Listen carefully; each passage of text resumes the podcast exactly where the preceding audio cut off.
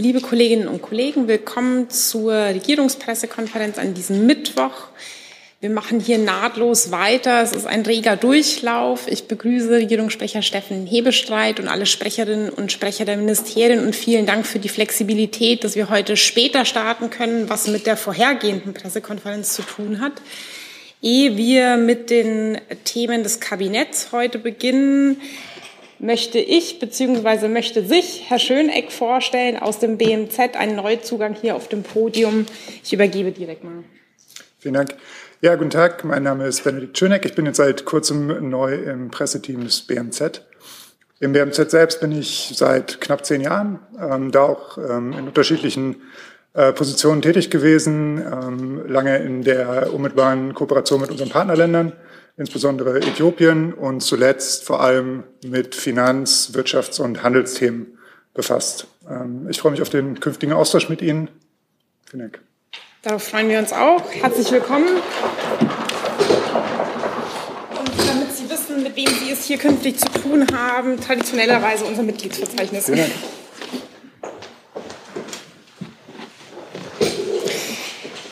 Dann machen wir inhaltlich weiter. Herr Hebestreit, bitte sehr. Ja, herzlich willkommen auch von mir zu später Stunde. Angesichts des großen Interesses frage ich mich, ob wir die Mittwochspressekonferenz immer um diese Zeit machen sollten. Dann hätte ich etwas mehr Zeit, mich vorzubereiten nach dem langwierigen Kabinettssitzung. Aber das können wir später mal angehen. Die Bundesregierung hat heute die Wiederaufnahme der Beteiligung bewaffneter deutscher Streitkräfte an der EU-geführten Sicherheitsoperation in Bosnien und Herzegowina, kurz EUFOR Altea, beschlossen. Das ist eine Nachfolge Einheit nach SFOR, was die Älteren von uns sich noch erinnern werden. Die Sicherheitsoperation soll längstens bis 30. Juni nächsten Jahres dauern und es setzt natürlich noch die Zustimmung des Deutschen Bundestages voraus. Stabilität und Sicherheit in Bosnien und Herzegowina sowie auf dem gesamten Westbalkan haben für die EU und ihre Mitgliedstaaten essentielle politische Bedeutung. Vor diesem Hintergrund und vor dem Hintergrund innenpolitischer Spannungen in Bosnien und Herzegowina ist ein verstärktes deutsches Engagement ein klares Bekenntnis zur nachhaltigen Stabilisierung Bosnien und Herzegowinas auf dem Weg in die euroatlantischen Strukturen. Die derzeitige politische Krise dort erhöht das Risiko für Destabilisierung und Spannung zwischen den verschiedenen Bevölkerungsgruppen des Landes. Und gerade mit Blick auf die Wahlen in Bosnien und Herzegowina im Oktober 2022 sind Stabilität und Sicherheit von essentieller Bedeutung für die demokratische Zukunft des Landes. Und der deutsche Beitrag soll da helfen. Dann haben wir, das haben Sie eben schon von, ich glaube, drei Ministerinnen und Ministern dargelegt bekommen, drei Entscheidungen, die ich jetzt mal über den Überschrift Planungsbeschleunigung äh, setzen will. Ich beginne mit einer Erklärung zur Planungs- und Genehmigungsbeschleunigung. Ähm, ein wichtiges Ziel der Bundesregierung ist, wie Sie wissen, die Planungs- und Genehmigungsverfahren in Deutschland erheblich zu beschleunigen. Damit schaffen wir eine zentrale Voraussetzung, um unsere Verpflichtungen und Ziele zum Klimaschutz erreichen zu können. Gleichzeitig werden die Rahmenbedingungen gesetzt, damit die Transformation zur Modernisierung und Digitalisierung unseres Landes sowie der Umbau unserer Energieversorgung gelingen kann auch das hat nicht an Priorität verloren mit Blick auf Abhängigkeiten von Energieimporten. Das Kabinett hat heute die Erklärung Planung und Genehmigung Beschleunigung, beschleunigen, Transformation voranbringen beschlossen. In dieser Erklärung nimmt sie Bezug auf ihre Initiativen zur Verfahrensbeschleunigung, auf das bereits beschlossene Planungsbeschleunigungspaket 1, bekannter unter dem Osterpakettitel, auf das Planungsbeschleunigungspaket 2, Sommerpaket und jetzt der erste Teil dieses Sommerpaketes ist heute im Kabinett verabschiedet worden. Der zweite Teil soll Anfang Juli folgen. Und für den Herbst bereitet die Bundesregierung ein weiteres umfassendes Beschleunigungspaket mit Fokus auf Verbesserung der Verwaltungsabläufe, Digitalisierung und persönlicher Ausstattung vor. Die Erklärung im Wortlaut sollte Ihnen per Pressemitteilung zugegangen sein. Dann hat zugleich das Bundeskabinett heute den von Bundesminister für Wirtschaft und Klimaschutz und von der Bundesministerin für Wohnen, Stadtentwicklung und Bauwesen vorgelegten Entwurf einer Formulierungshilfe für ein Gesetz zur Erhöhung und Beschleunigung des Ausbaus von Windenergieanlagen an Land beschlossen. Da hat den schönen Kurztitel Wind an Land Gesetz. Darüber sind Sie umfassend hier bereits informiert worden von Herrn Habeck, Frau Geiwitz und Frau Lemke. Der Gesetzentwurf bildet zusammen mit den ebenfalls heute vom Kabinett beschlossenen Änderungen des Bundesnaturschutzgesetzes den ersten Teil des Beschleunigungspaketes 2 des Sommerpaketes. Wie Sie wissen, hat sich die Bundesregierung zum Ziel gesetzt, dass bis zum Jahr 2030 80 Prozent des in Deutschland verbrauchten Stromes aus erneuerbaren Quellen stammen soll. Dabei spielt die Windenergie eine wichtige Rolle und hier wollen wir zügig vorankommen. Das Gesetz ist der zentrale Baustein, um den Ausbau der Windenergie an Land deutlich zu beschleunigen. Im Wesentlichen geht es um die gesetzliche Umsetzung der Vorgabe aus dem Koalitionsvertrag über ein 2% Flächenziel für Windenergie an Land. Dafür sollen künftig insbesondere Planungs- und Genehmigungsverfahren deutlich beschleunigt sowie die notwendigen Flächen bereitgestellt werden. Und dann auch das bereits angekündigte, die angekündigte Änderung im Bundesnaturschutzgesetz. Da hat äh, das, die Bundesregierung heute den von Bundesministerin Lemke vorgelegten Entwurf über eine Änderung beschlossen. Der Entwurf stellt, wie das Wind an Land Gesetz eine Formulierungshilfe für die Koalitionsfraktionen dar, die noch im Juni in den Bundestag eingebracht werden sollen, damit das parlamentarische Verfahren noch vor der Sommerpause abgeschlossen werden kann. Eine Befassung des Bundesrates ist für nach der Sommerpause vorgesehen. Der Gesetzentwurf wurde in enger Abstimmung mit dem Wirtschafts- und Klimaschutzministerium erarbeitet und dient der Beschleunigung des naturverträglichen Ausbaus der Windenergie an Land. Und angesichts von Klimakrise und des russischen Angriffskrieges gegen die Ukraine ist ein zügiger Ausbau der erneuerbaren Energien, insbesondere von Windenergie, sehr wichtig. Neben dem Ziel der Treibhausneutralität bis 2045 geht es der Bundesregierung auch darum, möglichst schnell unabhängig zu werden von russischen Energieimporten. Der beschlossene Entwurf sieht eine Reihe von Vereinfachungen und Ergänzungen im Bereich des Artenschutzes vor. Ziel ist es, Genehmigungsverfahren für Windenergieanlagen an Land zu vereinfachen und zu beschleunigen. Dann hat das Kabinett heute ebenfalls die Neufassung der allgemeinen Verwaltungsvorschrift zur Ausweisung von nitratbelasteten und eutrophierten Gebieten beschlossen. In diesen Gebieten gelten strengere Vorschriften für die Düngung zum Schutz von Grundwasser sowie Oberflächen- und Küstengewässern. Mit der Neufassung der Verwaltungsvorschrift wird die von der Europäischen Kommission im Juni vergangenen Jahres beanstandete Vorgehensweise bei der Ausweisung der sogenannten roten Gebiete geändert und weiter vereinheitlicht. Damit wird das Düngerecht nun im Einklang mit der EU-Nitratrichtlinie umgesetzt und die deutsche Landwirtschaft erhält einen verlässlichen Handlungsrahmen. So, und ein letzter Punkt aus der Kabinettssitzung heute ist der Bundesbericht Energieforschung 2022. Im Jahr 2021 hat der Bund rund 1,3 Milliarden Euro und damit fast acht Prozent mehr als im Vorjahr für die Erforschung innovativer Energietechnologien aufgewendet. Die Bundesregierung setzt damit den positiven Trend fort, ihre Investitionen in die Energieforschung zu steigern. Das geht aus dem Bundesbericht Energieforschung 2022 hervor, den das Bundeskabinett heute beschlossen hat.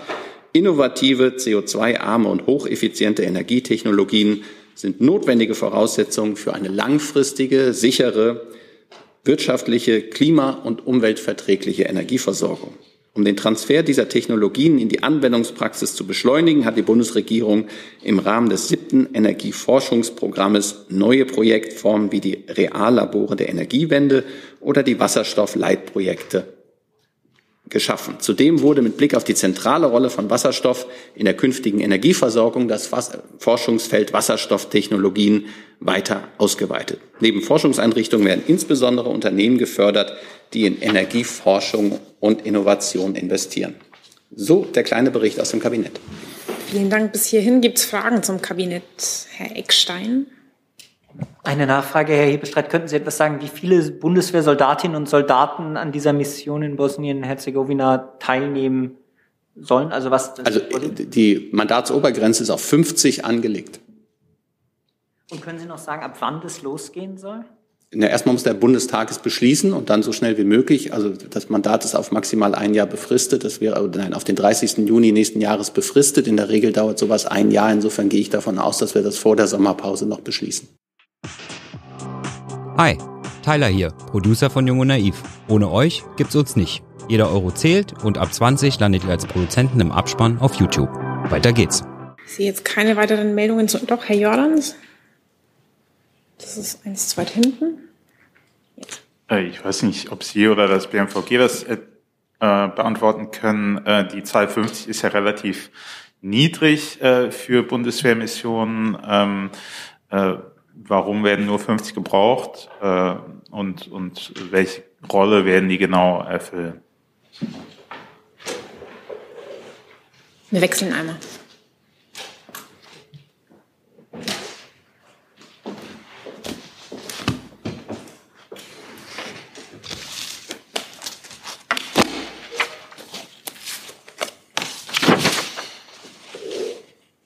Herr Jordans, erstmal vielen Dank für die Frage.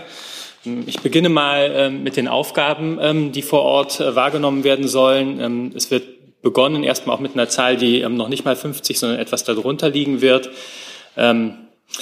Es gibt zwei wesentliche Aufgaben, die wahrgenommen werden. Das eine ist Einzelpersonal im Hauptquartier der Operation in Sarajevo und dann zusätzlich gibt es noch äh, zwei Beobachtungs- und Verbindungsteams, die im Land wirken werden. Das sind immer Teams, die in Städten oder in Ortschaften ähm, sozusagen äh, Auge und Ohr sind für die Mission, ähm, die auch gleichzeitig leicht bewaffnet vor Ort sind. Und für den Fall, ähm, dass es dort etwas gibt, was gegebenenfalls Anlass ist, um noch weitere Kräfte nachzuziehen, dann rechtzeitig vorhanden sind und gleichzeitig dann verstärkt werden können. Das ist insgesamt ein bewährtes Prinzip. Die Bundeswehr hat das auch in der Vergangenheit bereits gemacht. Ähm, das bedeutet insgesamt, ähm, ist es ein, mag der, der, ähm, der Ansatz klein wirken, aber wir sind dort in einer internationalen Gemeinschaft. Wir machen das mit anderen zusammen. Und diese Gemeinsamkeit hat in der Vergangenheit getragen und das wird es auch in Zukunft. Gibt es an der Stelle eine weitere Frage an das Verteidigungsministerium? Herr Jessen. Ja, ähm, Herr Helmut, äh, der NATO-Generalsekretär hat am Wochenende sein Wording äh, im Ukraine-Konflikt insofern erweitert, als er sagte, äh, der Westen, auch die NATO, werde weiterhin die Ukraine äh, unterstützen, aber es müsse klar sein, dass für einen Frieden die Ukraine auch Zugeständnisse an Russland machen würde, äh, auch territoriale. Das ist ein neuer Klang. Ähm, ist das auch die Auffassung der Bundesregierung? Ich würde die Frage jetzt erstmal ans Auswärtige Amt geben. Ähm äh, es tut mir leid, jetzt können Sie die Frage nochmal wiederholen. Ich die Frage ist, dass der NATO-Generalsekretär am Wochenende sagte, der Westen, vor allem die NATO-Staaten, würden die Ukraine auch militärisch, deswegen hatte ich es BMF gefragt, BMV gefragt, ähm, unterstützen. Gleichwohl sei klar, dass für einen Frieden die Ukraine auch Zugeständnisse machen müsse an Russland, auch territoriale Zugeständnisse. Sie müsse selbst definieren, wie viel, aber Zugeständnissen müsse sie äh, kommen. Ist diese, dieses neue Wording, dieser Appell, Zugeständnisse zu machen, auch die Auffassung der Bundesregierung? Nein, da kann ich klar sagen. Der Bundeskanzler hat das ja mehrfach formuliert. Er sagt, die Ukraine entscheidet selber und selbstständig und eigenständig, was sie für eine Lösung in diesem Konflikt mit Russland anstrebt. Und da ist niemand, der von der Seitenlinie Tipps gibt. Es blieb einzig und allein bei den Ukrainern und Ukrainern, dem Präsidenten, dem dortigen Parlament, der Öffentlichkeit zu akzeptieren oder zu fordern, was sie für einen möglich gangbaren Weg hält. Und da werden keine Forderungen von anderer Seite erhoben. Das heißt also, dieser, sagen wir mal, dezente Wink, den Herr Stoltenberg da äh, gegeben hat, ich glaube auch mit dem Hinweis darauf, äh, dass es auch eine Art Kriegsmüdigkeit im Westen der unterstützten Nationen geben könne, die teilt die Bundesregierung, der Kanzler ausdrücklich nicht. Der Bundeskanzler und auch die Bundesregierung hat ihre Haltung dazu mehrfach dargelegt. Ich habe sie jetzt zweimal genannt, ersparen Sie mir es ein drittes Mal. Herr Jung auch ans Verteidigungsministerium? Ja. Nein, aber an, ne, Sie hatten gefragt nach Fragen ans Verteidigungsministerium. Genau, das war meine Nachfrage, ja. Herr Helmut, es geht um das Zentrum Cyberoperation, wo die Ministerin zu Besuch war. Ähm, da ist die Frage gewesen ähm, zum Thema offensives Hacking. Da geht es ja darum, dass jede Operation, die das Eindringen in fremde Netze erfordert, äh, von der Leitung, also von der Ministerin genehmigt werden muss, beziehungsweise von der Ebene der Staatssekretäre. Äh, wie oft ist das schon passiert? Ähm, das müsste ich gegebenenfalls nachliefern. Ist das, das ist also nicht geheim? Das kann ich im Moment nicht sagen. Wenn es etwas nachzuliefern gibt, dann werden wir es tun. Danke. So, wenn es keine weiteren Fragen an dieser Stelle ans Verteidigungsministerium gibt, dann würde ich um einen Wechsel bitten, weil es nämlich digital eine Frage an das Gesundheitsministerium gibt an das Gesundheitsministerium und an Sie, Herr Hebestreit. Der Kollege Heller fragt, welche Konsequenzen hat es, wenn Gesundheitsminister Lauterbach inzwischen von der laufenden Corona-Welle, äh, Corona-Sommerwelle spricht? Irgendwelche Beschränkungen in Sicht, Neuauflage der Impfkampagne? Also er fragt, ist das angedacht? Soll ich anfangen? Wie Sie wollen. Wenn Sie sich angesprochen fühlen. Dann, ich fühle mich angesprochen und fange einfach mal an. Ähm, in der Tat äh, sehen wir ja zurzeit, dass die Inzidenzen steigen und sie steigen deutlich.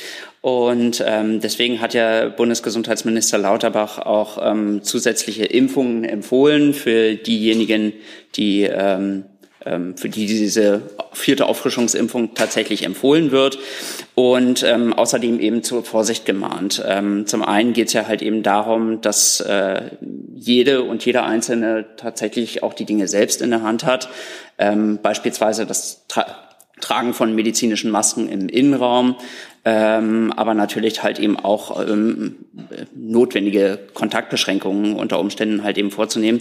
Ich darf vielleicht ganz kurz aus einem Statement für die Rheinische Post ähm, des Ministers zitieren.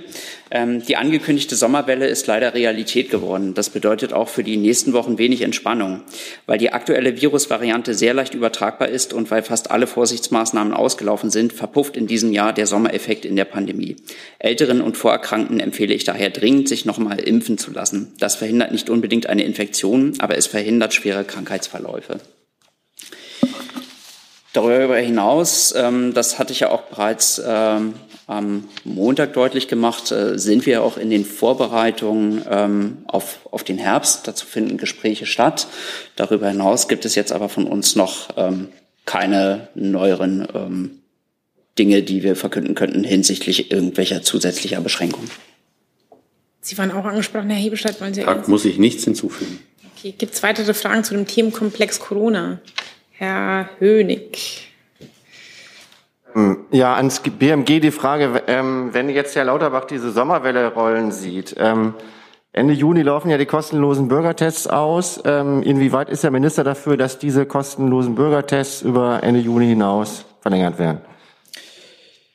Also vielleicht einmal grundsätzlich. Ähm, Bürgertests helfen, das aktuelle Pandemiegeschehen ähm, zum einen ähm, zu erfassen, halt eben tatsächlich zu überblicken, besser als es eine Surveillance halt eben tun kann, weil das tatsächlich eine aktuelle Momentaufnahme ist und nicht erst nachhin, nachhinein das Pandemiegeschehen erfasst.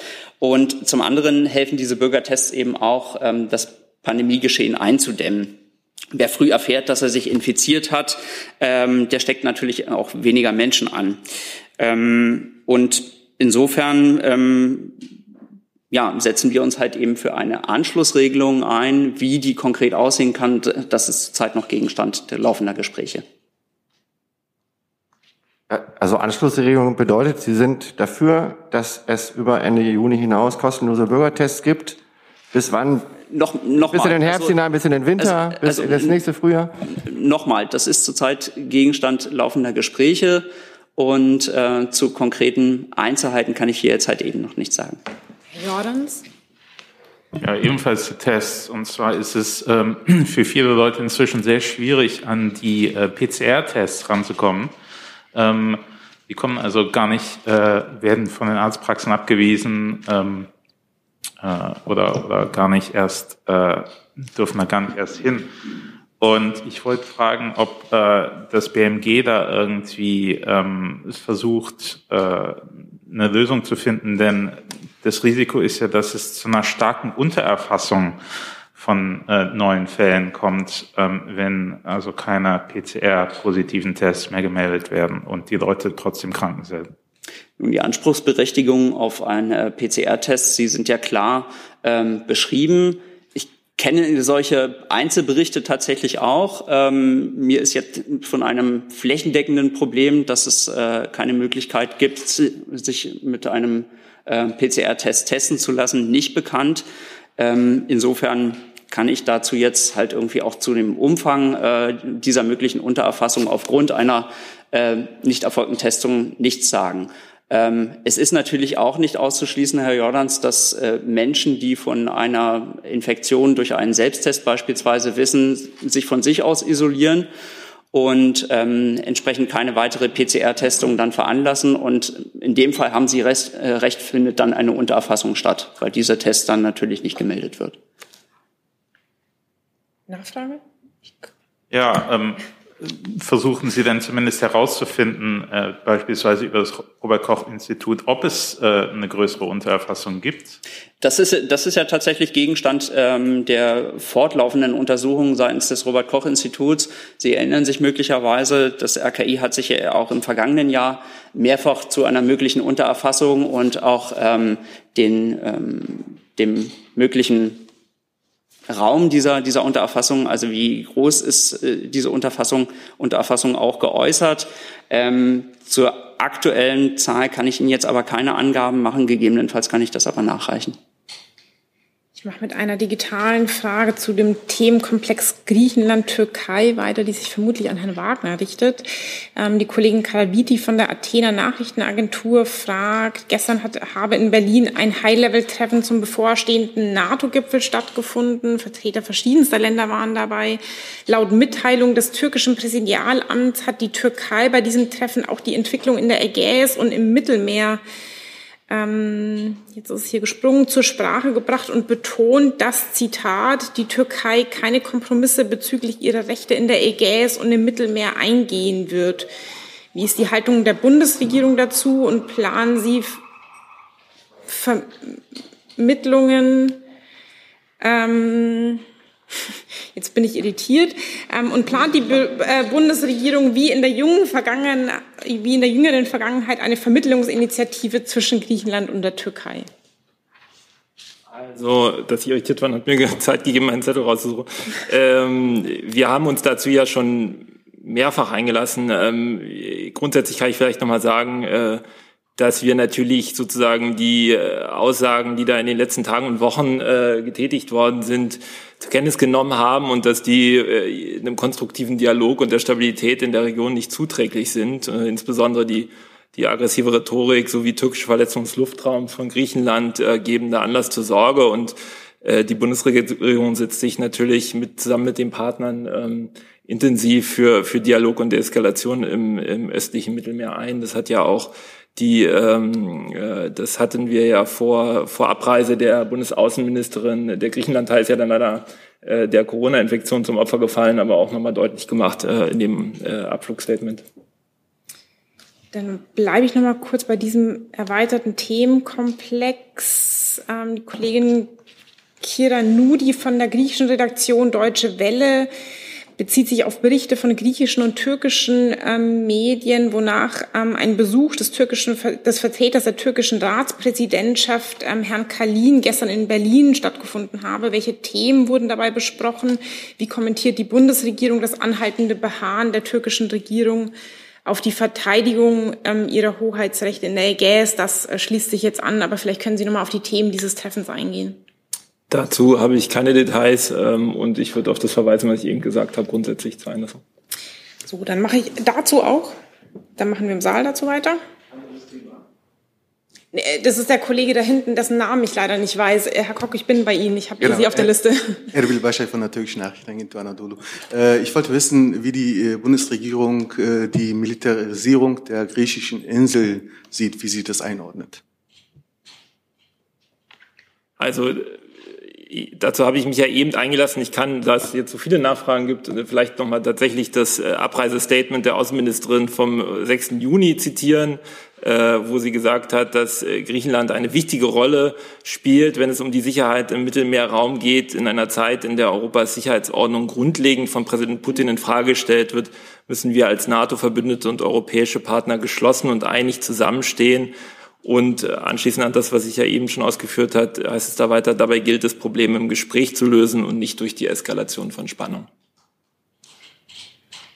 So, dann mache ich mit anderen Themen weiter und arbeite mich entlang der Chronologie. Herr Jung. Es geht auch ans Auswärtige Amt, Thema Gaza. Ähm, Human, Human Rights Watch hat gestern auf den 15. Jahrestag der Abriegelung Gazas hingewiesen und führt auch aus, warum Gaza laut Human Rights Watch von einem Freiluftgefängnis zu sprechen ist.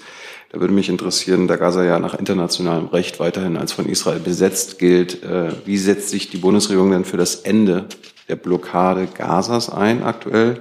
Und was machen Sie eigentlich anders als vorherige Bundesregierungen? Also ich kenne jetzt den spezifischen Bericht von Human Rights Watch nicht, ähm, aber Herr Jung, Sie wissen ja, dass wir, und das habe ich hier ja auch schon mehrfach betont, dass wir natürlich alle Berichte zur Menschenrechtslage ähm, in den besetzten Gebieten äh, ernst nehmen äh, und äh, diese auch fortlaufend in unseren Gesprächen mit den Partnern vor Ort thematisieren. Ich wollte, ich, ich habe mich jetzt aber nicht auf den Bericht bezogen, sondern was Sie tun. Sie sind ja auch gegen diese Blockade Gaza. Was tun Sie auf Seite, äh, also bei den Israelis, um die zu beenden? Also, was sind Ihre Handlungen? Ich habe ja, wie ich ja schon öfter mal hier ausgeführen durfte, auf Ihre Rückfragen äh, gesagt, dass wir mit den, äh, mit den Israel, mit der israelischen Regierung solche Berichte äh, und äh, spezifisch auch die Anwendbarkeit humanitären Völkerrechts auf die besetzten palästinensischen Gebiete und die Völkerrechtswidrigkeit von Siedlungen äh, besprechen und immer wieder thematisieren. Das tun wir. Jetzt Herr Koch. Neues Thema. Das ist eine Frage an Herrn Hebestreit. Herr Hebestreit, ich will es trotzdem noch mal versuchen. Morgen ist Donnerstag. Ähm, können Sie vielleicht schon sagen, äh, ob der Bundeskanzler eventuell doch morgen nach Kiew reist? Ja, nein, vielleicht? Herr Koch, ich kann Ihnen bestätigen, dass morgen Donnerstag ist und ich gehe fest davon aus, dass übermorgen Freitag sein wird. Ansonsten habe ich keinen neuen Stand in dieser Angelegenheit und ähm, ja. Vielen Dank für die Antwort. Vielen Dank für die Frage. Frau Diekmann, war das auch dazu? Ja? Nicht dazu, okay. Dann ähm, Herr Jordans will es nochmal versuchen. Ja, was macht denn der Bundeskanzler morgen, Herr Hebestreit? Herr Jordans, wir haben ja eine gute Tradition hier, dass wir die öffentlichen Termine des Bundeskanzlers, die wir für mitteilungswürdig halten, hier mitteilen. Das passiert immer am Freitag der Vorwoche. Insofern können Sie den sehen und äh, mehr habe ich hierzu nicht mitzuteilen. Also keine öffentlichen Termine morgen oder Freitag? Alle Termine, von denen ich hier sprechen kann, habe ich Ihnen mitgeteilt. So, dann ist eine ganze Reihe an Fragen digital auch schon beantwortet. Frau Diekmann. Ja, danke. Herr Hebestreit, ähm, ich wüsste gerne von Ihnen, was Sie zu der heutigen Entscheidung des Bundesverfassungsgerichts sagen, wonach der AfD durch die Äußerung von der damaligen Kanzlerin Merkel in Südafrika ein Nachteil entstanden ist. Wie, wie bewerten Sie das? Erstmal nehmen wir das Urteil natürlich zur Kenntnis, wie sich das gehört. Und dann gehört es sich auch, dass die Bundesregierung Urteile des Verfassungsgerichtes nicht weiter kommentiert. Wir prüfen das jetzt auch auf etwaige Auswirkungen, die das ja auch für Künftiges haben kann. Aber ansonsten habe ich keine weiteren Mitteilungen dazu. Das wäre meine Anschlussfrage. Was bedeutet das denn in Zukunft für Regierungschefs, wenn die sich parteipolitisch einlassen wollen? Ich glaube, erstmal, wir haben jetzt ein Urteil, das ist umfänglich, das muss ausgewertet werden und dann müssen die von Ihnen berechtigt aufgeworfenen Fragen beantwortet werden. Das kann ich aber nicht mit einem Vorlauf von einer halben Stunde, dreiviertel Stunde und aus der Lameng heraus. Aber das ist eben genau das, was man jetzt prüfen muss. Grundsätzlich gilt es natürlich immer ein Gebot der Zurückhaltung der Bundesregierung und der Vertreterinnen und Vertreter der Bundesregierung, was parteipolitische Themen angeht. Und wo da die Linie verläuft, das ist jetzt im Moment der Streit. Gibt es zu diesem Urteil noch weitere Fragen? Das sehe ich nicht. Dann bin ich ähm, in der Mitte bei dem Kollegen. Äh, genau, ich habe leider Ihren Namen nicht präsent. Helfen Sie mir weiter. Ja, danke schön. Alexander Ratz von Reuters. Ich hätte eine Frage an das Verkehrsministerium. Dann wechseln wir einmal.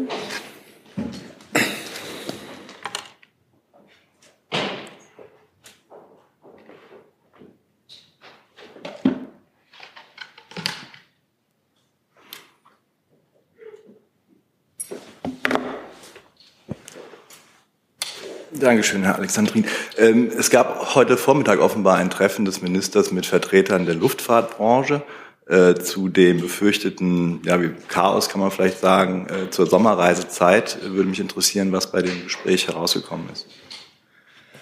Ja, vielen Dank für die Frage. Wie ich ähm, diese Woche ja bereits gesagt habe, ist die Lage im Luftverkehr äußerst angespannt. Äh, während der letzten zwei Jahre kam es eben im Zusammenhang mit der Corona-Pandemie ähm, zu, ähm, zu einem extremen Weggang der Mitarbeiter bei allen Systempartnern im äh, Luftverkehrsbereich. Das heißt, aktuell gehen äh, die Branchenvertreter von einem Defizit von, von rund 2000 Mitarbeiterinnen und Mitarbeitern aus.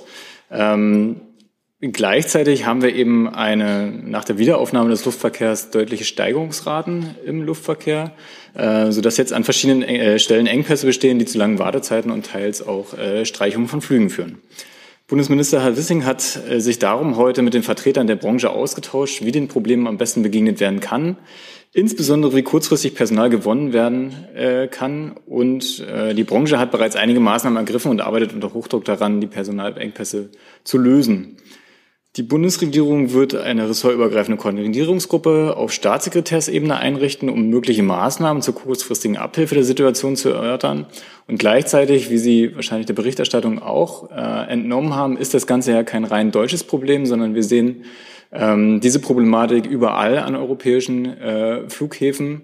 Ähm, darum äh, sind wir sehr froh, dass sich auch die Europäische Kommission äh, diese Herausforderung angenommen hat und heute angekündigt hat, äh, ebenfalls zu einem Austausch mit den Mitgliedstaaten und der Industrie in den nächsten Tagen einzuladen.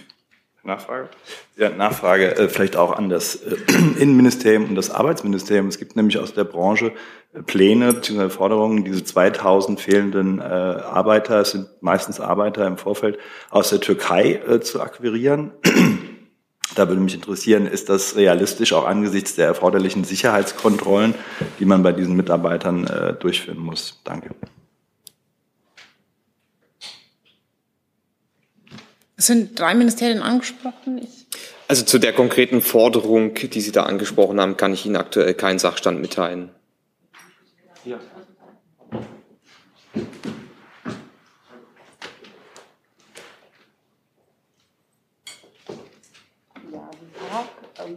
Für das Arbeitsministerium bin ich jetzt bezogen auf diese konkrete Forderung eigentlich auch die Verkehr der Ansprechpartnerin, weil wir ja erstmal nur für ähm, deutsches Arbeitsrecht und EU-Ausländer bestimmte arbeitsrechtliche Regelungen haben. Bei der Türkei handelt es sich um einen Drittstaat und damit sind wir sofort wieder bei aufenthaltsrechtlichen Fragen, die beim BMI liegen.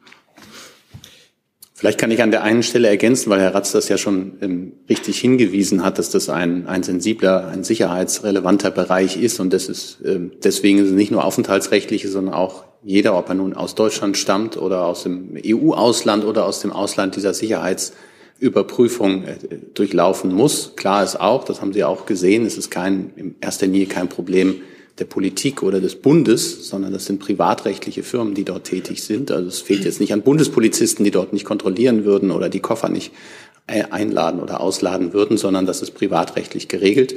Und trotzdem bemühen wir uns nach Kräften, auch mit diesem Staatssekretärsausschuss, da jetzt eine Lösung zu finden. Aber einfach wird das nicht. So, dann dazu Herr Eckstein und dann Herr Hönig.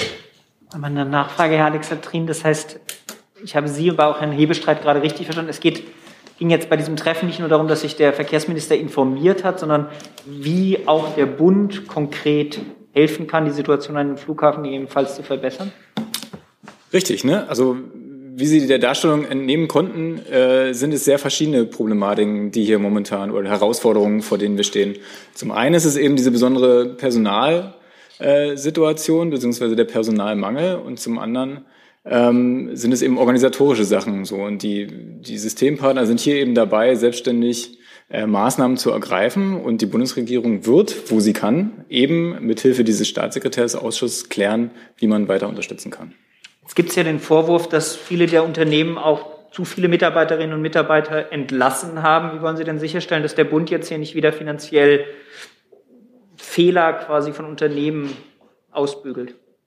Ich glaube, das ist ein Schritt zu weit gedacht. Ähm, wir sind momentan dabei, wie wir systemisch hier helfen können. Das, zum einen sind es ganz klare Abläufe, ne? also beispielsweise prüfen die, äh, die Airlines, wie sie die, wie die, die, die Vortags-Check-ins machen, wie sie eben die Engpässe äh, oder die, die, die, ähm, die, die Flaschenhälse an den Sicherheitskontrollen beispielsweise besser verteilen über den Tag, ähm, indem eben beispielsweise Vortags-Check-ins ähm, äh, kostengünstiger oder, oder kostenlos erledigt werden, wie man die, die, die Ströme an den Flughäfen anders äh, managen kann. Das sind systemische Sachen, äh, um die geht es gerade. Herr Hönig dazu?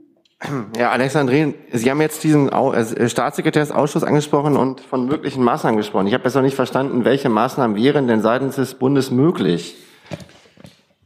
Ja, wir haben hier eben gerade ja angesprochen gehabt, zwei Thematiken. Das eine, da geht es eben um arbeitsrechtliche Fragen. Die andere ist die Organisation der, ähm, der, der, der Sicherheitskontrollen an den Flughäfen. Äh, und hier äh, stimmen wir uns eben ressortübergreifend ab. Aber vielleicht muss man dazu sagen, also der Staatssekretärsausschuss wird jetzt geschaffen und dann wird genau das, was Sie nachfragen, was gibt es denn da an Lösungen, miteinander diskutiert und gesucht. Also es ist nicht so, dass man einen Staatssekretärsausschuss gründet und gleich die Lösung mit dabei hat, dann könnte man sich den Spaß sparen. Kuhn vom Deutschlandradio fragt an das BMI gerichtet noch, inwiefern es bei der Bundespolizei denn Kapazitäten gebe, private Dienstleister bei der Passagiersicherheitskontrolle zu unterstützen. Ja, vielen Dank für die Frage. Gibt mir die Gelegenheit, äh, einen Aspekt der Probleme, die die Luftfahrtbranche momentan ähm, äh, zu bewältigen hat, einmal klarzustellen. Das ist der Aspekt der Sicherheitskontrollen. Die Kontrolle von Passagieren und ihrem Gepäck ähm, wird, an, wird dem Luftsicherheitsgesetz nach an zwölf deutschen Flughäfen von privaten Luftsicherheitsdienstleistern im Auftrag der Bundespolizei durchgeführt. An den weiteren, eher kleineren Regionalverkehrsflughäfen erfolgt dies durch private Luftsicherheitsdienstleister im Auftrag der Länder. Und ähm, momentan kommt es, ähm, wie Sie das alle auch den Medienberichten entnehmen können, an einzelnen Flughäfen zu Wartezeiten. Überlastungssituationen bei Luftsicherheitskontrollen treten typischerweise zu Zeiten besonders hohen Passagierandrangs auf.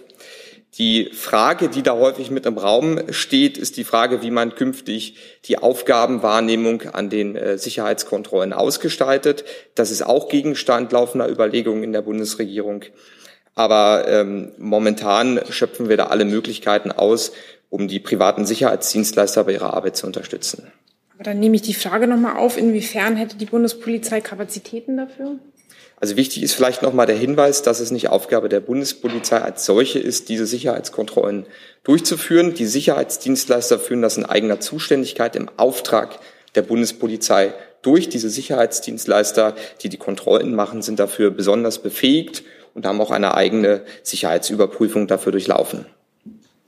Dann bin ich im Saal endlich bei Herrn Preuß und dann Herr Nienaber. Ja, eine Frage an das BMWK äh, vor dem Hintergrund von Medienberichten, dass dieses KfW-Programm EH40 Nachhaltigkeit, also das Bauförderprogramm, nach zwei Monaten Laufzeit bereits äh, zum ersten Hälfte ausgeschöpft ist, aber bis Ende des Jahres laufen soll. Inwiefern können Sie sicherstellen, dass dieses Programm bis Ende des Jahres finanziert ist und ähm, ein, ein abrupter Abbruch, wie wir im Januar gesehen haben, vermieden werden kann?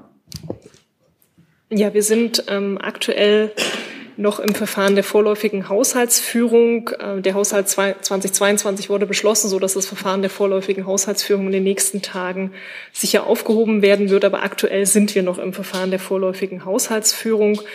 Und da ist es so, dass für das Effizienzhaus 40 Nachhaltigkeit, das Programm, was Sie bezeichnen, im Rahmen der vorläufigen Haushaltsführung aktuell 300 Millionen Euro für 2022 zur Verfügung stehen.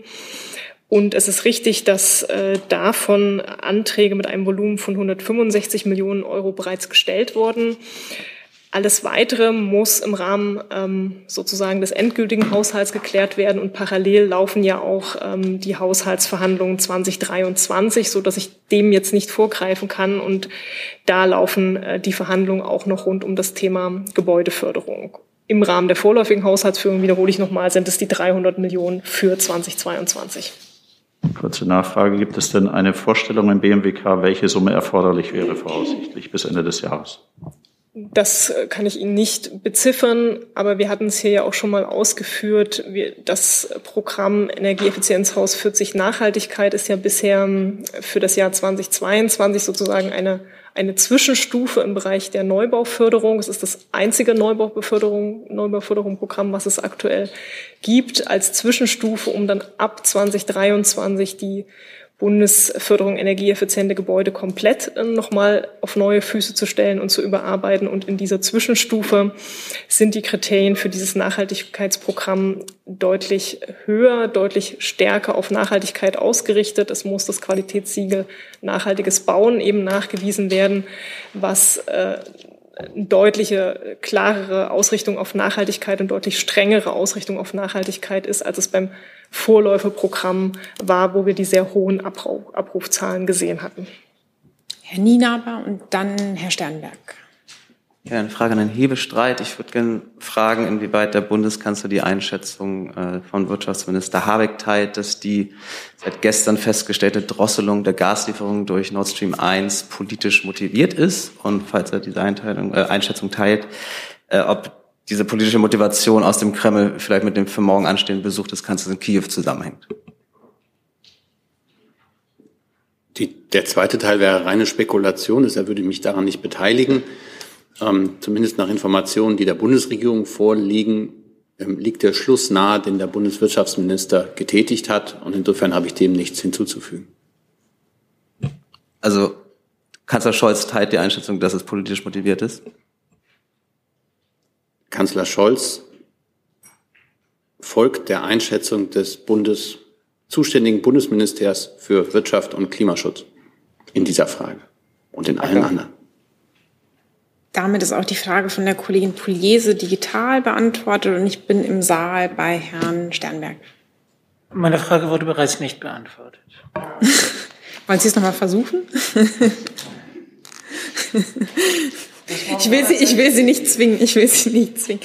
Ähm, Frau Diekmann. Ich habe eine Frage ans ähm, BNDV und ans Kanzleramt. Und zwar gibt es ja Medienberichte, ähm, wonach ein Papier nach zwei Monaten ähm, Bearbeitungszeit aus dem Kanzleramt jetzt vorliegt, das de facto bedeutet, dass das Budget für die Digitalstrategie beziehungsweise für das große Themenfeld Digitalisierung aufgeteilt wird und dass der Komplex Digitalisierung aufgeteilt wird und der äh, Kanzleramtschef quasi etabliert wird als Instanz. Das wird bewertet als eine Teilentmachtung des Ministers und mich würde mal interessieren, wie das ähm, in die ehrgeizigen, zu den ehrgeizigen Vorhaben dieser Bundesregierung passt, es besser zu machen als etliche Bundesregierungen vorher. Frau Diekmann, da erwischen Sie mich komplett auf dem falschen Fuß. Ich habe davon noch nicht einmal etwas gehört würde mich auch wundern, dass ein Minister entmachtet wird durch den Kanzleramtsminister. Die Bundesregierung arbeitet eng und vertrauensvoll zusammen. Ich weiß, dass es die Fragen gab, wie man die, Digitalis die Digitalisierung, die im Teil im Kanzleramt angesiedelt war, in der vorherigen Administration, wie man das jetzt überführt. Aber ich komme da gerne und mache mich schlau und komme gerne nochmal auf Sie zu. Dann hoffe ich aufs Ministerium, dass man da mehr weiß und freue mich aber auch schon darauf, dass Sie es nachreichen. Vielen Dank. Ja, gerne. Also grundsätzlich ist der Sachverhalt ja nicht neu, sondern äh, es ist von Anfang an klar, dass das Thema Digitalisierung auch innerhalb der Bundesregierung ein Querschnittsthema ist. Äh, wir engagieren uns da als Ministerium gerne als Taktgeber der Bundesregierung in der Digitalpolitik. Die konkreten fachlichen Zuständigkeiten bleiben aber dort, wo die Ressorts auch für den jeweiligen Politikbereich äh, zuständig sind. So, das äh, war von Anfang an ganz klar kommuniziert. Deswegen ist der Bruch, den Sie jetzt machen, mir nicht ganz verständlich. Dann habe ich es vielleicht nicht deutlich genug ausgedrückt. Ähm, diesem Papier zufolge ist, ähm, ich nenne das jetzt mal das Mitspracherecht vom Kanzleramtsminister relativ neu. Das würde ja die Definition von Taktgeber doch ein bisschen in Frage stellen, oder? Das denke ich nicht, weil hier von Anfang an eine ganz klare Linie äh, da war.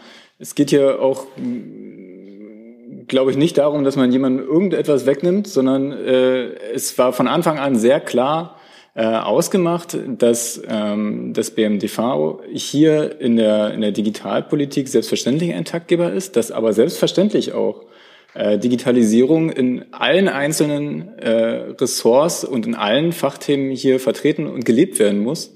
Äh, und dementsprechend äh, sind dort auch die Verantwortungen wiederzufinden. Dann Frau Küffner, das ist wahrscheinlich nur mein halber Schritt zurück. Oder ich hatte Ihre Meldung zu spät gesehen. Ja, oder ich habe nicht wild genug gewunken. Ähm, ich habe noch mal eine Frage zu der Feststellung der politischen Motivation hinter der Reduzierung der Gasmenge in Nord Stream 1.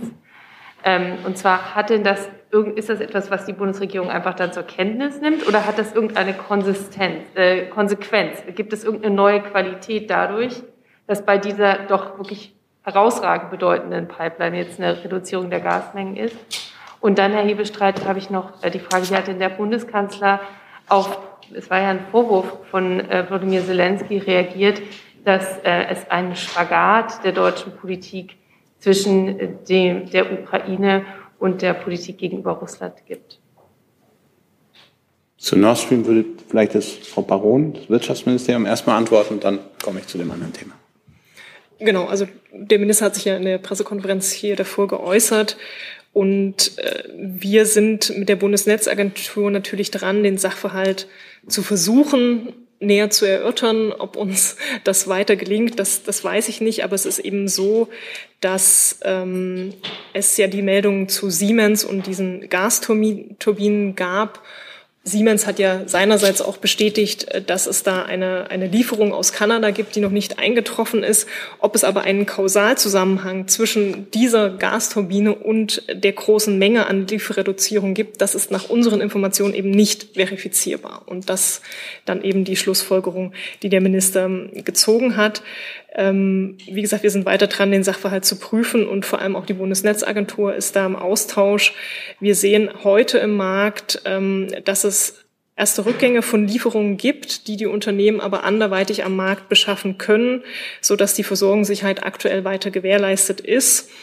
Und bezüglich des Punktes äh, mit Kanada, so besteht auch bereits ein, ein Austausch mit Kanada, um, um diese Fragen, die da im Raum sind, zu klären. Nach unseren Informationen, auch das hat der Minister ja dargelegt, ähm, geht es dabei eben um die Lieferung von, von Gasturbinen zu Reparatureinsätzen. Aber nach unseren Informationen eben äh, sind diese Reparatureinsätze für den Herbst angedacht. Das sind die Sachverhaltsinformationen, die wir kennen und, und aktuell haben.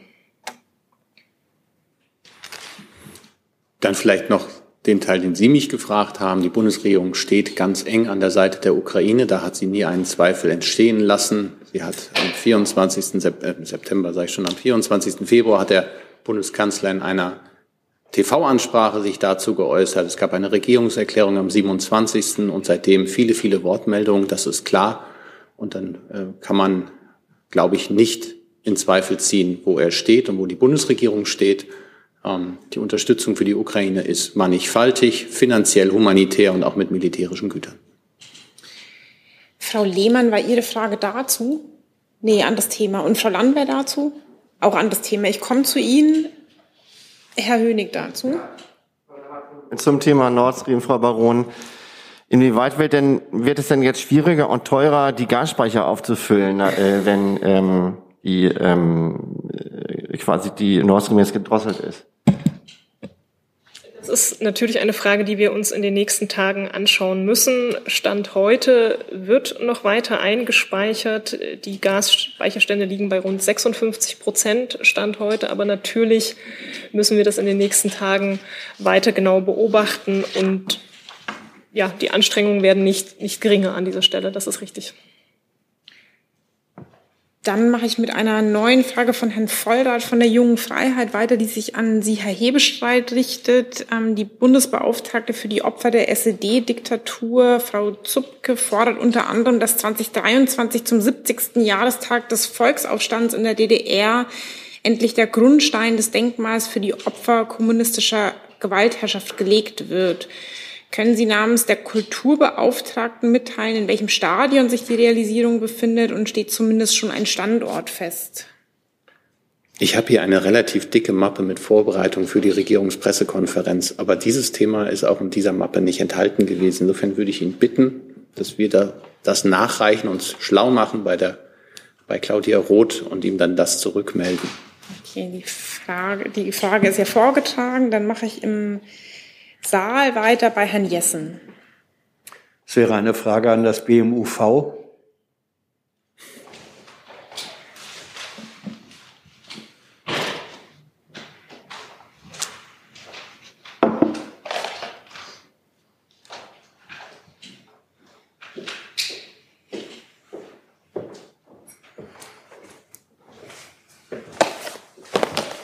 Ähm, Gestern hat, glaube, gestern hat das Ministerium als alleiniger Teilhaber äh, der Bundesgesellschaft für Endlager den Auftrag erteilt, äh, das äh, Salzbergwerk Gorleben endgültig zu schließen und zu verfüllen. Ist das jetzt eigentlich nur noch ein technisches Nachbeben der ganzen Gorleben-Geschichte oder ist das eine signifikante letzte Etappe und welche Auswirkungen hat dieser Beschluss praktisch?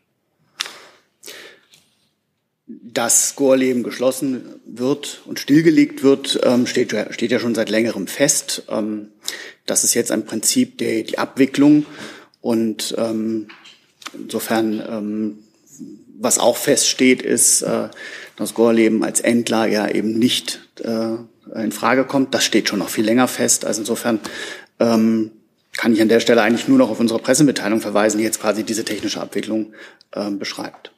Ja, können Sie uns äh, aber dennoch etwas sagen? Dieser äh, Beschluss, dieser Auftrag ist ja die Voraussetzung dafür, dass äh, die Umsetzung der Schließung im physischen Sinne jetzt äh, tatsächlich stattfinden kann. In welchem, Zeit, äh, in welchem Zeitraum wird da jetzt was passieren? Wann ist Gorleben also im Wortsinne dicht und geschlossen? Ähm, also den ganz genauen Zeitplan muss ich ähm, Ihnen nachliefern, sofern ich das kann. Aber das ist genau das, was jetzt passiert. Dieses, äh, ähm, dieses, also Gorleben wird jetzt geschlossen und wird stillgelegt, so dass es eben tatsächlich ähm, an der Stelle äh, keine weiteren Aktivitäten mehr gibt, außer eben dieser Abwicklung. Dann bin ich bei dem Kollegen in der Mitte. Ja. Eine Frage ans äh, BMWK. Frau Baron, gestern gab es ja die Meldung, dass Gazprom Germania Milliardenkredite benötigt äh, von der Bundesregierung. Wofür wird das Geld äh, konkret gebraucht und welche Pläne gibt es mit Gazprom Germania darüber hinaus? Ja, genau. Wir haben gestern in der Tat ähm, dazu ja gemeinsam kommuniziert in, in der Bundesregierung und mitgeteilt, dass die Treuhandschaft der Gazprom Germania verlängert wird und auf neue rechtliche Füße gestellt wird, auf das Energiesicherungsgesetz, was es eben dann auch erlaubt, ähm, es länger in Treuhandverwaltung zu haben. Und zum Zweiten wird es ein KfW-Darlehen geben, das nötig ist, um die Insolvenz zu vermeiden. Denn es war ja so, dass am 11.05.2022 ähm, Russland Sanktionen gegen die Gazprom Germania und fast alle Töchter der Gazprom Germania verhängt hat, die eben dazu geführt haben, dass Gas Gaslieferungen nicht mehr erfolgen an die Gazprom Germania und äh, Mittel am Markt beschafft werden müssen und ähm, das natürlich zu höheren aktuellen Marktpreisen. Insofern dient ähm, der, das KfW-Darlehen der Sicherung der Liquidität ähm, der Gazprom Germania beziehungsweise dann der Security Energy for Europe GmbH, wie der neue Name ja heißen wird, ähm, der, der Sicherung der Liquidität und ähm, der Sicherung von Kosten für Ersatzbeschaffung, für Ersatzbeschaffung eben zu aktuellen Marktpreisen. Nachfrage. Und äh, gibt es denn noch Pläne darüber hinaus, wie es dann äh, künftig äh, mit diesem neuen Unternehmen weitergehen soll? Also wie lange soll das in Treuhänderschaft bleiben und äh, gibt es da irgendwie schon auch die Suche nach neuen Eigentümern?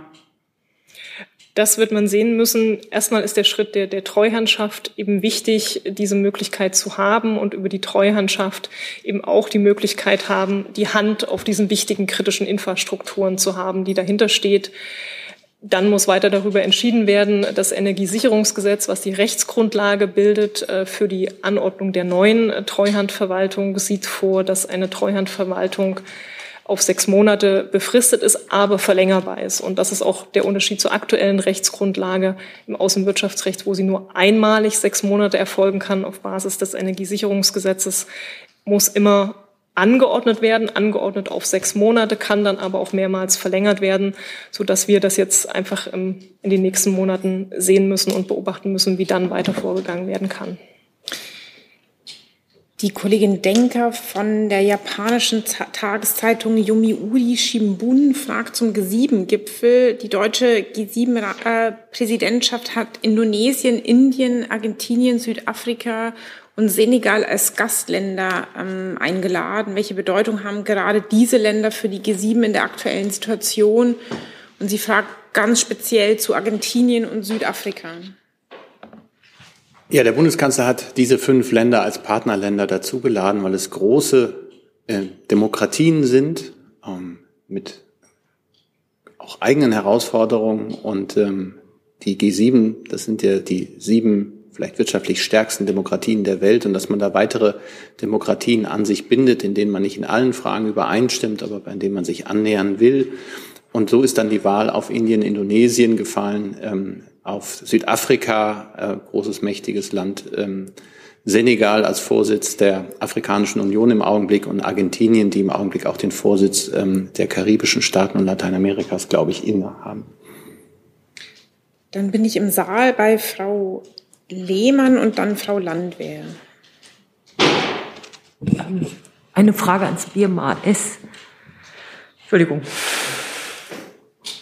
Und zwar, ich kann ja schon mal anfangen zu reden, äh, geht es um das, äh, um, um Medienberichte, wonach eventuell auf Hartz-IV-Empfängerinnen Rückzahlungen zukommen könnten. Infolge der Einführung des 9-Euro-Tickets sind die Kosten für die Schülermonatskarten gesunken und die werden ja im Rahmen des Bildungs- und Teilhabegebiets auch von den Ländern übernommen. Mein Stand ist, dass äh, die Länder gebeten werden, die betreffenden Länder gebeten werden sollen, auf entsprechende Rückzahlungen zu verzichten.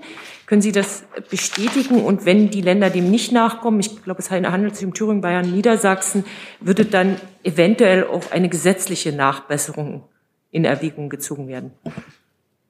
Also ich kann Ihnen erstmal bestätigen, dass es tatsächlich da bedauerlicherweise eine ähm, unterschiedliche Rechtsauffassung gibt zwischen ähm, Bund und Ländern. Ähm, das BMAS hat sich frühzeitig dafür ausgesprochen, dass Leistungen aus dem Bildungs- und Teilhabepaket für die Schülerbeförderung trotz 9-Euro-Ticket eben nicht von den Familien zurückgefordert werden. Und das ist aus unserer Sicht einfach sozialpolitisch sachgerecht, ähm, vermeidet unnötigen Verwaltungsaufwand und lässt sich auch rechtlich herleiten aus den Regeln des SGB II. Ähm, die Idee des Bürgertickets ist ja, dass es allen Bürgern zugutekommt und eben nicht speziell Schülern. Und ähm, das ist auch nicht das Ziel, die Kosten der Schülerbeförderung zu senken, ähm, sondern eben alle Bürger zu entlasten von Verkehrskosten. Und ähm, deswegen bedauert das BMS, wenn ein Teil der Bundesländer dennoch auf diese Rückforderung besteht. Es ist richtig, dass ähm, der Minister sich an alle ähm, Landesminister wenden wird mit einem Schreiben und die Rechtsauffassung des BMS darlegen wird und ähm, die Länder darum bitten wird, diese zu berücksichtigen. Es ist allerdings auch so, dass die Verantwortung für die Umsetzung des Bildungspaketes bei den Ländern und bei den Kommunen liegt und dass diese in ihrer eigenen Verantwortung entscheiden müssen. Äh, Nachfrage, wenn es da eine unterschiedliche Rechtsauffassung gibt, könnte man sich dann in, äh, auch auf einen Rechtsstreit einlassen in dem Falle? Ja, es stehen im SGB II quasi zwei Regeln nebeneinander und nicht die eine über der anderen. Und ähm, Bund und Länder berufen sich jeweils auf einen anderen Bereich, sage ich jetzt mal vereinfacht. Und ähm, wir können als BMAS die Länder tatsächlich nicht anweisen, weil wie gesagt die Verantwortung für die Umsetzung liegt bei Ländern und den Kommunen. Aber wir werden darum bitten und Argumente für diese Rechtsauslesung darlegen. Landwehr. Ich habe eine Frage. Hier ist Susanne Landwehr, Deutsche Verkehrszeitung. Ich habe eine Frage an Herrn Hebestreit und Herrn Alexandrin zum Thema Planungsbeschleunigung. Da steht ja sehr viel drin in der Pressemitteilung, ähm, was da heute beschlossen wurde im Kabinett, dass es ab 6. Juli kommen soll. Was ich nicht gesehen hatte, ist dieses Thema Stichtagsregelung, was ja auch im Koalitionsvertrag steht, was wieder eingeführt werden sollte. Und das Zweite, ob dann dieses Gesetzespaket mit der bestehenden Gesetzgebung, die das, was aus dem ehemals BMVI gekommen war in den letzten Jahren, ob das verzahnt wird und wenn ja, in, auf welche Art und Weise? Also zu diesen konkreten Punkten kann ich jetzt nicht sagen, weil ob der Alexandrin sprechfähig ist. Bedingt, würde ich auch gerne nachreichen. Okay, danke. Dann mache ich nochmal mit einer digitalen Frage weiter. Ähm, und zwar von dem Kollegen Jerez von der Deutschen Welle Lateinamerika zum Thema Pressefreiheit in der EU. Der spanisch-russische Journalist Pablo González sitzt in U-Haft. Ich vermute, es sind mehr als 100 Tage statt 100 Jahre in Polen. Die, polnische Behörde, die polnischen Behörden werfen ihm Spionage für Russland vor, haben aber bisher keine Beweise vorgelegt. Journalistenorganisationen haben seine Freilassung gefordert. Ist die Bundesregierung über diesen Fall informiert und was ist Ihre Position dazu? Ich glaube, man muss das Auswärtige Amt ran.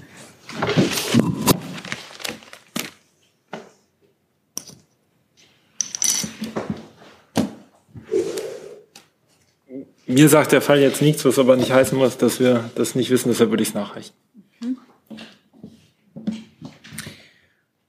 Und dann mache ich, nehme ich die letzte Frage, nachdem ich keine Regung im Saal sehe, nochmal digital. Ähm, die Kollegin Schröder von NHK, japanisches Fernsehen, fragt an das AA und das BMEL gerichtet ähm, zur Konferenz gegen die Hungerkrise am 24. Juni. Wer wird teilnehmen? Werden Beschlüsse bzw. konkrete Maßnahmen erwartet oder ist es eine reine Geberkonferenz? Vielleicht will der Kollege vom EL.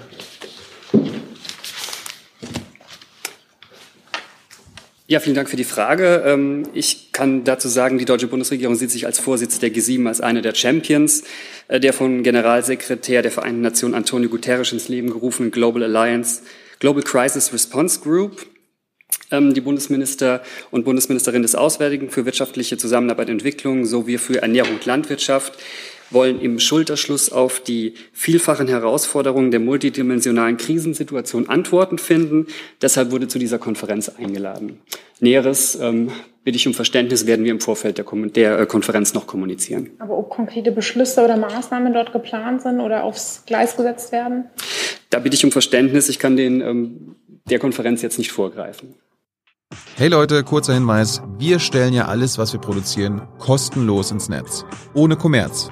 Wir können das nur, weil ihr unsere finanziellen Supporter seid. Das funktioniert seit Jahren und so soll es bleiben. Jeder Euro zählt, per Überweisung oder PayPal. Schaut einfach in die Podcast-Beschreibung und jetzt geht's weiter. So, ich habe Herrn Nina aber noch. Dann, das ist die letzte, die zweite letzte. Danke. Eine kurze Nachfrage an Frau Baron. Ähm, äh, hat, wird jetzt diese Drosselung der der Gaslieferung durch Nord Stream 1 macht es dies die zweite Stufe des Notfallplans Gas äh, wahrscheinlich in dieser Woche? Also das kann ich, darüber kann ich nicht spekulieren. Es ist ja immer eine aktuelle Lageeinschätzung. Genau deswegen gibt es ja die täglichen Lageberichte der Bundesnetzagentur. Und ich wiederhole nochmal, aktuell sind die Mengen, die ausfallen, anderweitig am Markt zu beschaffen, so dass es keine, keine Engpässe, sage ich mal, in der Versorgung gibt und die Versorgungssicherheit weiter gewährleistet ist.